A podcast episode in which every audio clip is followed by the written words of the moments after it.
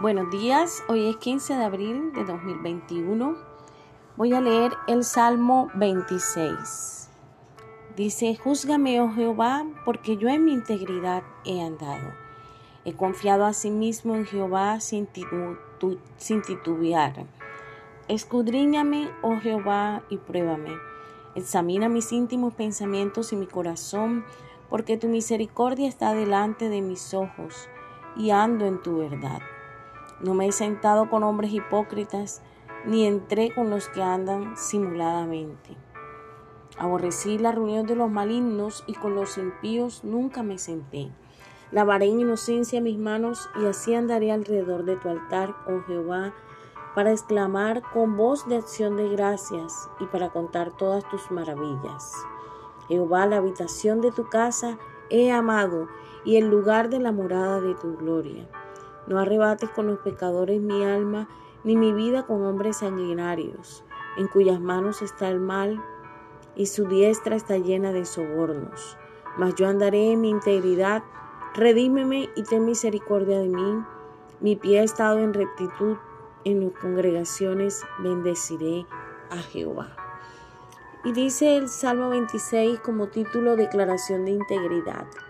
Aquí el rey David una vez más nos habla de cuatro aspectos importantes en los cuales tenemos que reflexionar.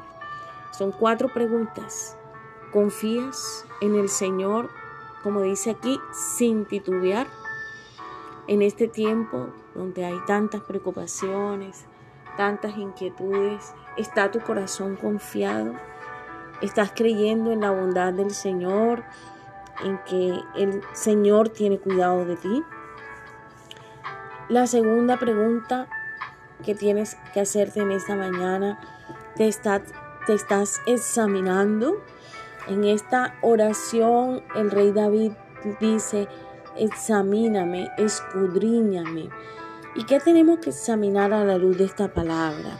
Nuestros pensamientos, Nuestros pensamientos preceden a nuestras decisiones, a nuestras acciones, por lo cual los más íntimos pensamientos que son conocidos por el Señor tienen que ser examinados, tienen que ser controlados, tienen que ser direccionados hacia lo que el Señor quiere que tú pienses.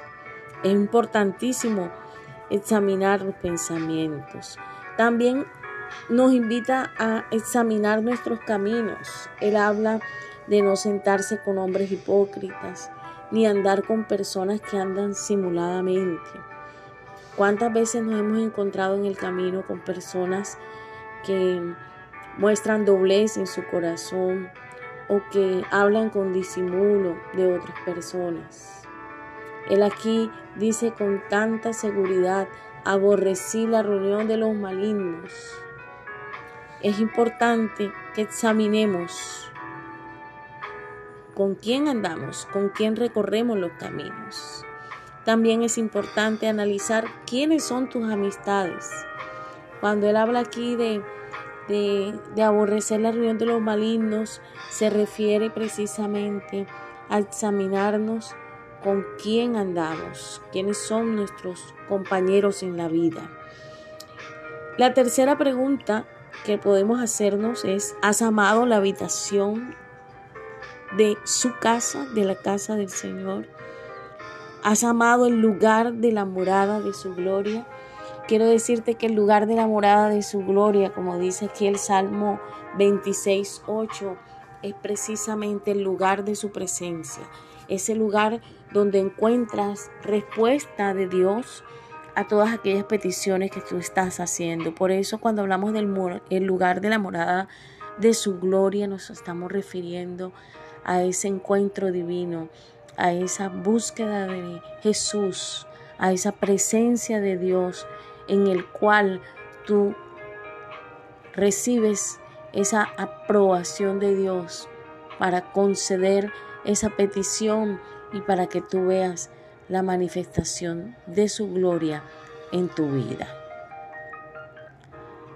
Y por último, nos tenemos que hacer una gran pregunta. Dice el, versículo 12, en las congregaciones bendeciré a Jehová. ¿Está tu corazón, están tus pies listos y dispuestos para congregarte? ¿Has bendecido su nombre en medio de la congregación? ¿O llegas tarde al tiempo de alabanza, de adoración? ¿Llegas cuando ya está finalizando o cuando ya empezó el mensaje? ¿Has amado el bendecir a Dios en medio de la congregación? Hoy te invito a reflexionar en estas cuatro preguntas. Hoy te invito a que confíes en el Señor, a que examines tus pensamientos, tus caminos, tus amistades. Te invito a que ames la habitación de la casa, el lugar de la morada de su gloria, y que también ames el bendecir el nombre del Señor en medio de la congregación. Padre, gracias, gracias te damos, porque tú, Señor, cada día te manifiestas a nuestra vida de una manera especial Gracias por tu palabra, Señor, porque muchas veces anhelamos caminar en integridad contigo. Y este, salmo hermoso, el Salmo 26, nos da aspectos importantes para tener presente. ¿Cuánto, Señor, necesitamos ser examinados por ti? ¿Cuánto necesitamos amar el lugar de tu presencia? ¿Cuánto necesitamos confiar cuánto necesitamos bendecir tu nombre, amarte con sinceridad, con un corazón dispuesto, con un corazón anhelante de tu presencia, Señor. Bendícenos, Señor, y guíanos siempre a un camino de rectitud. En el nombre de Jesús. Amén.